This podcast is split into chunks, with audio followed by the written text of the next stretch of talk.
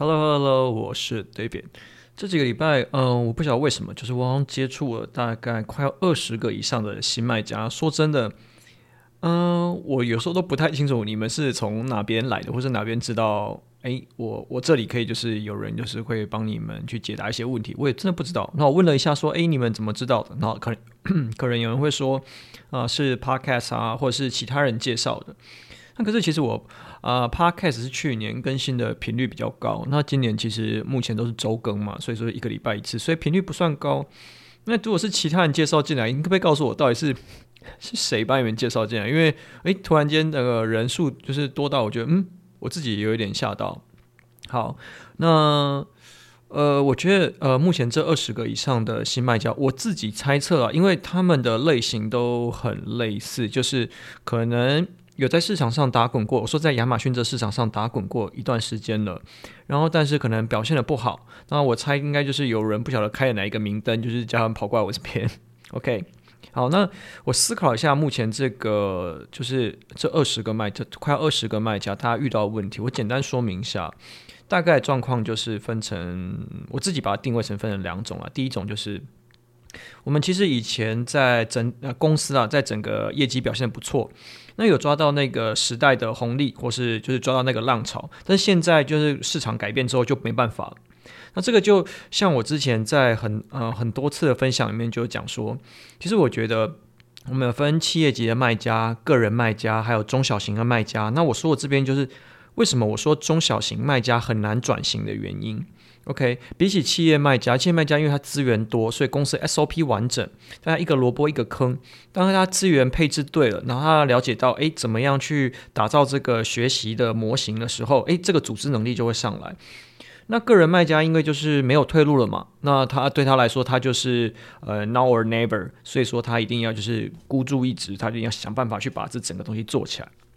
可是对于中小型卖家来说，他很辛苦或是很困难的原因就是在这边，就是因为他的成功因素应该是跟以前的选择有关系，也就是说跟以前的运气有关了。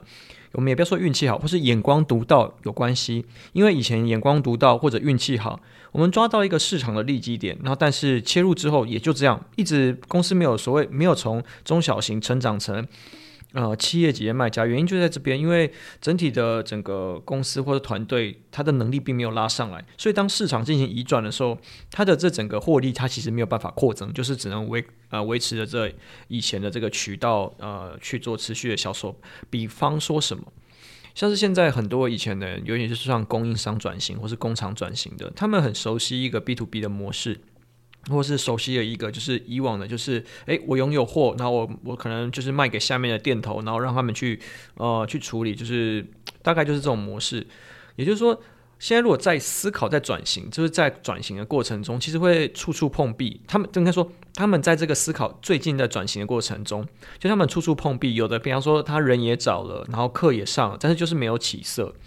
那不晓得，呃，到他们到底该怎么办？然后甚至好，我这这边讲完之后，我就甚至说，他会不会是那个隔壁棚最近有一个很红的，就是那个什么啊，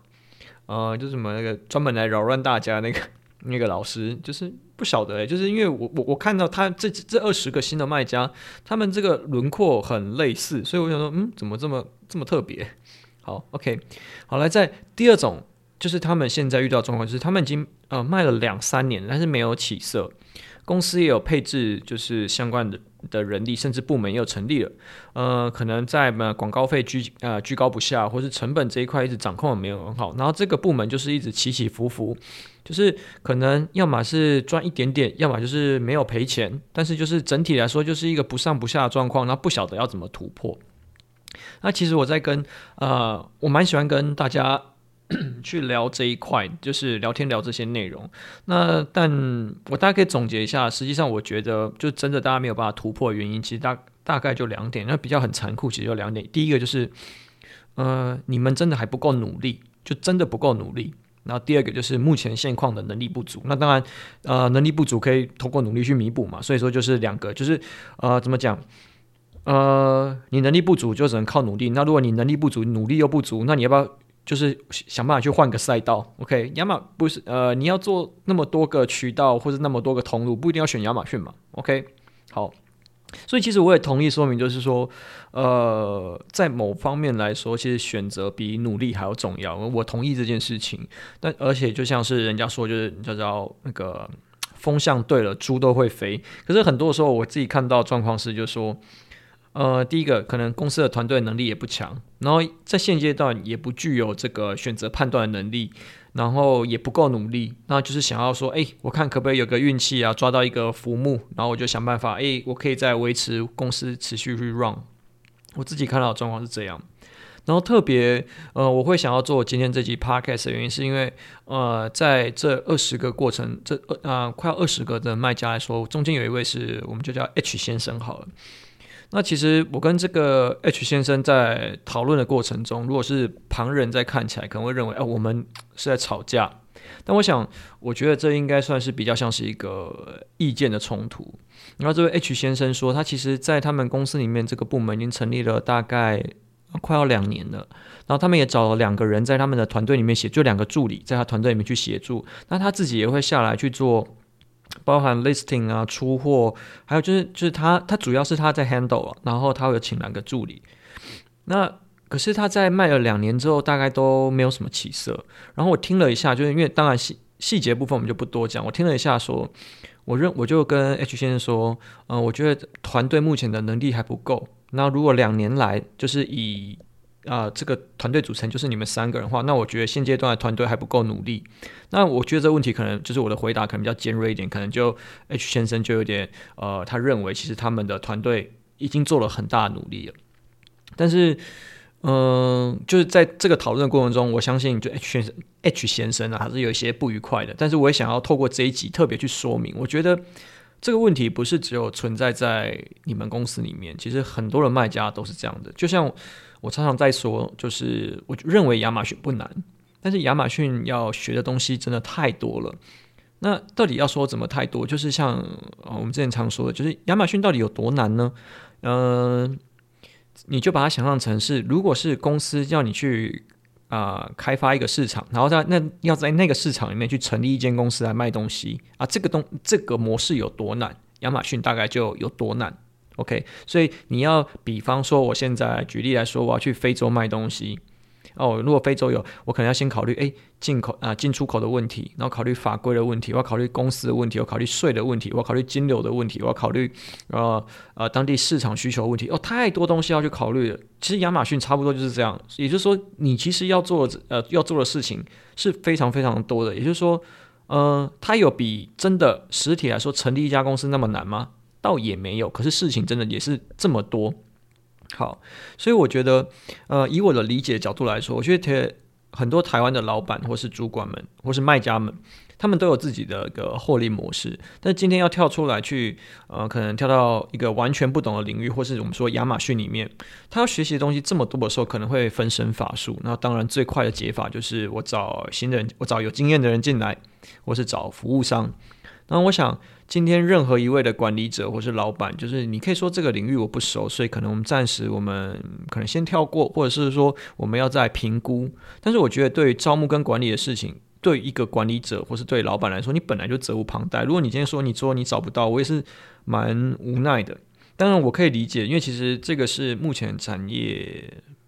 这个台湾嘛，在台湾来说是一个最大的问题。因为整个光谱来说，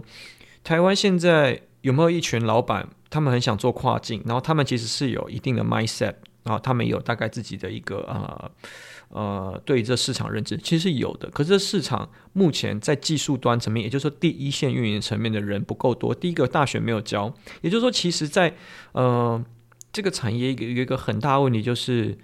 我们没有办法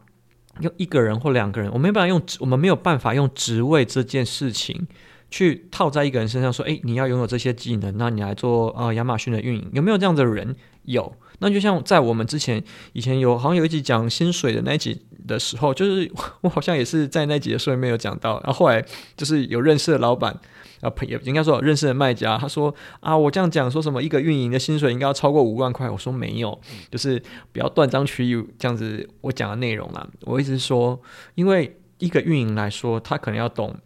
设计。他可能要懂呃进出口，然后他可能要懂呃金流怎么回款，他可能要懂广告，然后他可能要懂呃如何去采购这些东西。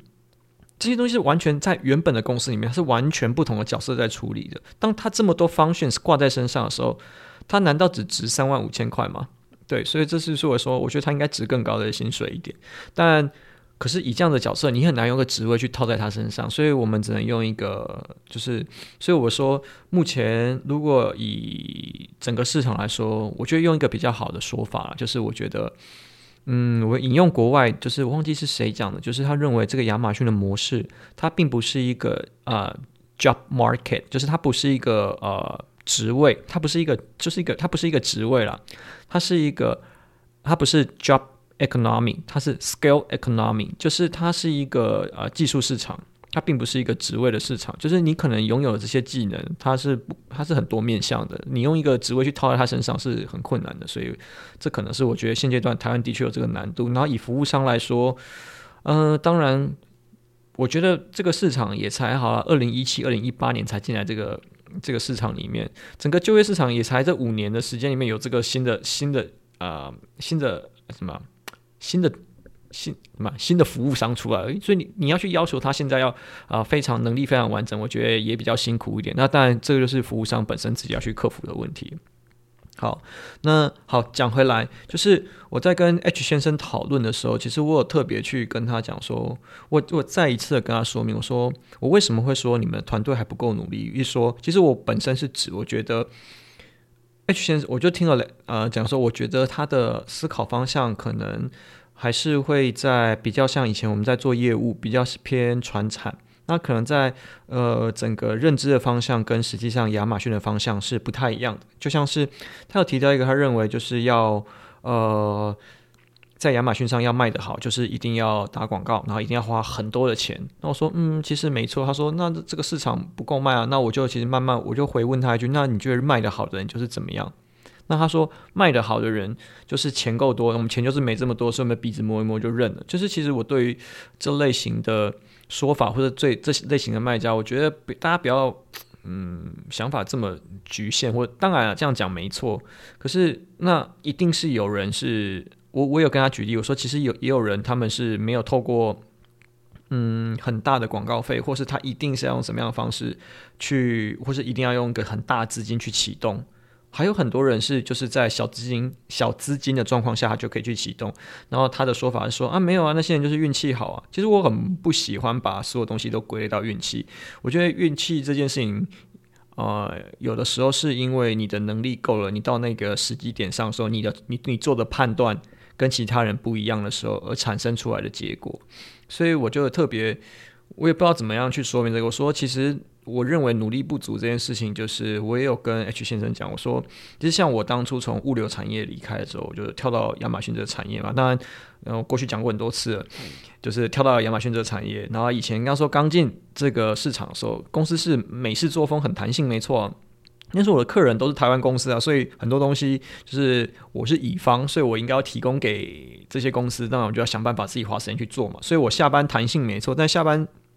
之后的时间，我可能就要整理一些数据报告啊、对账啊、处理客服啊，然后半夜打电话给啊、亚马逊的 Seller Support 啊，不然他又不会接电，就是有些 case 开了就是无疾而终，客户也不会理解这件事情，然后就说、：“你们不是服务商吗？为什么这种事情都解决不了？”你跟他，你你也很难跟他说明说啊，亚马逊的客服系统就是这样。嗯，其实也很蛮难，所以就是半夜你就要打电话给客服，所以一天的工作时间你要算起来也是可能都要十个小时到十二个小时以上。只知道后来，像到了科技业之后，其实我们又是对欧洲市场要跟实体通路一起开会，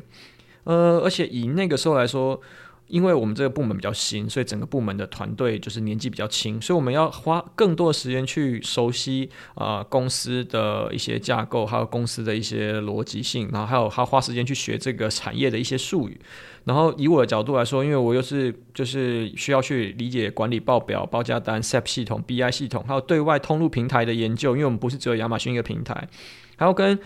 啊、实体呃，欧洲的实体通路开会，所以早上十点上班，有时候离开公司的时候，常常都是晚上九点之后，然后回到家之后整理整理之后，开始处理亚马逊的呃内容的东西，比方说像 PPC 啊，或是客服啊，或是出来一些呃 shipping plan 的东西。到后来我这边自己出来，像我现在要。啊、管什么事情？就是我手上这边有三个账号嘛，有两个八位数的账号，一个选品铺，一个精品铺，然后另外是一个跟 Amazon Aggregator 的合作的新的品牌，在三个账号的状况下来说，其实 skill 数也超过现在目前快要到一千四百个 skill 了，所以在这样的状况下来说。其实工作时间本来就蛮长的，然后在这基本上我有一个所谓的中心的 call hours，就是台湾台湾时间的晚上十一点到凌晨三点四点左右，就是这件时间我必须是在线上的。再加上因为我们有一个正在开发的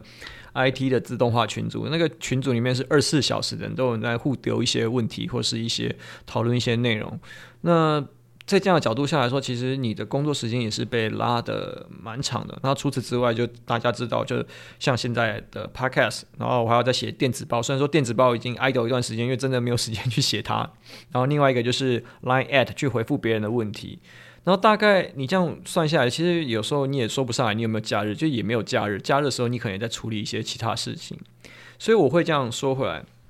就是我认为，就是我并不是说一定要把呃。这样子的标准去要求自己的组员，可是我觉得在作为主管或是管理者的时候，你要去找到这些人，那本来就是你应该做的事情。OK，那去找到这些人，对啊，很花时间啊，但这不就是主管的责任啊？不然你为什么要领别人比较多的薪水？那如果你不愿意花这些时间，那你就要跳下去自己去学嘛。那跳下跳，如果是跳下来自己学，然后你的有一些过程中可能。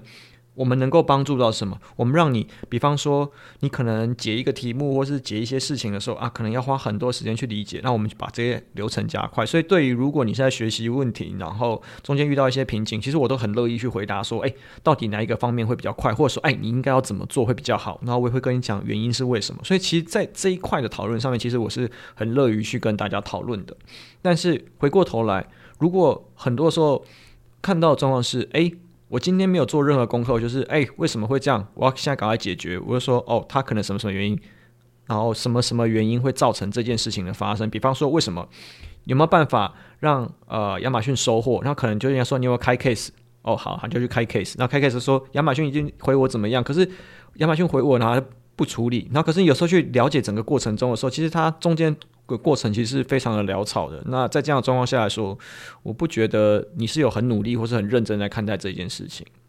好，那我觉得我也想顺便就是呃跟这个啊、呃、怎么讲去分析一下，就是说到底要做亚马逊，或是我们要做转型，或是我们现在想要啊、从原本以前的不管是工厂端，或者是以前 B 端，我们要转型到做亚马逊的市场说。到底心态或是啊、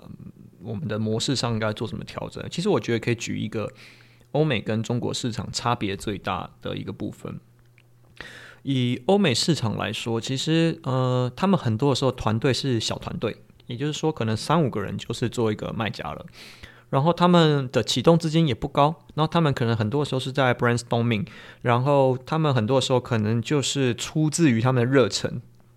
然后出自于就是。呃，他们对这件事情有兴趣，所以他们想做。那在这样的状况下，他们尽量会用比较小的 budget 去处理很多的事情。比方说，像我们常常遇到的问题就是，哎，啊，我物流不会怎么办？啊，物流不会哦，那我就去学一下物流怎么做。哎，我们去跟很啊、一些其他人讨论讨论，哎，好，这个我不会，我外包给别人。好，那不然好，我就回过头来，我来研究一下广告怎么投放。好，投放到一段时间之后，我发现，哎。好像这个已经到瓶颈了，就是到一个上限了，好吧？那我来做一下站外，然后站外做做做做到一段说，诶，站外我好像站外广告我好像做到一个瓶颈，那不然我跳回来去研究 listing 好了，我就研究回啊跑回来研究 listing，那回来研究 listing 之后，诶，listing 好像 A/B testing 完之后我也没什么事情去做，那不然我来改下产品的这些包装，所以它就是在一个一直处在一个。避免边际效益递减的一个状况，也就是说，当我这件事情我手上的学习时间已经就是我学习成本太高的时候，我可能就会跳到另外一个，就是我目前比较弱项，所以对这些欧美卖家来说，我觉得它比中国卖家来说，它的可以在操作亚马逊上面的范围更广。可是对于中国卖家来说，他们很擅长把一个呃职位，或是比方说呃投广告，或是做 listing 这件事，他们把一个东西研究到非常非常非常的深，非常非常的透彻。所以如果你单一能力来说的话，是中国卖家比较强。可是如果你以整个我们来考虑呃整个投资报酬率，或是你时间的啊报投资报酬率上面，我觉得有时候这种呃欧美的小型的团队会比较适合台湾的卖家。OK，不然以中国市场来说，你这个每一个角色你都要研究到这么深，那你的这个人人力成本很高。那你假设我们 PPC，大家说 PPC 要占坑位嘛，那我每个坑位就是它我的关键字找完之后，诶，我就要花多少钱？可是这个前期的投资的成本很高啊，也就是说，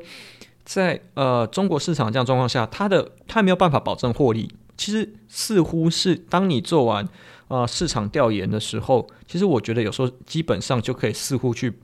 告诉你说，你做不做得起来。就是诶，其实你算得出来大概花多少钱，我可以达到怎样的销售额，然后要花多久，我可以爬到那个位置。其实它是大致上有一个光谱的，可是它真的是需要花很多钱。就像说，嗯、中国卖家可能说我要花一个亿。哦，去做这件事情，那可能对于呃美国卖家来说，没有，我可能就是只能花个三五万块美金做这件事情，啊，就完全是不一样的，这个这规模是完全不一样的。好了，讲回来，就是回过头来，我觉得做亚马逊这件事情，就是我觉得呃目前做不到的事情就是两个，就是第一个，第一个你的努力还不足，就是可能目前现阶段还不够努力，可能要再更努力一点。再第二个就是你现阶段的能力也还不够。啊，如果讲直白一点，就是第一个你太懒，第二个要么就是你太废，这大概就这两个，大概就这两个答案啊。那如果在这两个状况下来说，呃，你还是想要选择这个赚简单钱来说话，我认为就像我们前面讲的，就是。很，你有很多渠道可以选，你有很多通路可以选，你为什么要选择一个亚马逊这么难做的市场啊？你因为你可能看到市场很大，所以想做，可是你要去思考一下后面的东西。当因为很多人是身不由己，比方说，呃，像有的人可能是老板以外，然后他可能是爸爸，然后他可能也是呃要处理家庭，家庭这边可能会占他很大一块的时间，然后他还有自己其他的私事。所以他没有办法花这么多时间，那这时候选择的重要性就会跳出来。如果你没有，有时候不是你不够努力，而是你没有时间去努力的时候，那我们就要考虑回来说，诶，在以现阶段资源有限、时间有限的状况下，我要选择的赛道是哪一个？OK，不然就是你呃你的时间成本的太高了，你在做这件事情的话，你的投资报酬率也非常的低。所以我认为以呃，前期来说啦，不管是做亚马逊，或是做任何一个东西，前期可能你在评估完你自己的呃投资报酬率、时间成本之后，我觉得很适合去深深的了解，说到底这个市场适不适合你。不然，呃，你再做下去，有可能就只是多花钱。那你如果他说好，那你如果要进来这个市场来说的时候，如果你现阶段啊、你认为你已经够努力了，那只是说，哎、我能力真的还不足，那我该怎么办？那就是找外包，那就是找服务商帮你做。那找服务商帮你做的话，你也要懂一些基本的嘛。也就是说，你在你的能力有有一定基本能力的时候，你才有办法去判断你哪一块能力不足，在那一块能力不足的呃状况下去找服务商，这样子你的成功几率才其实才会是最高的。OK，that's all。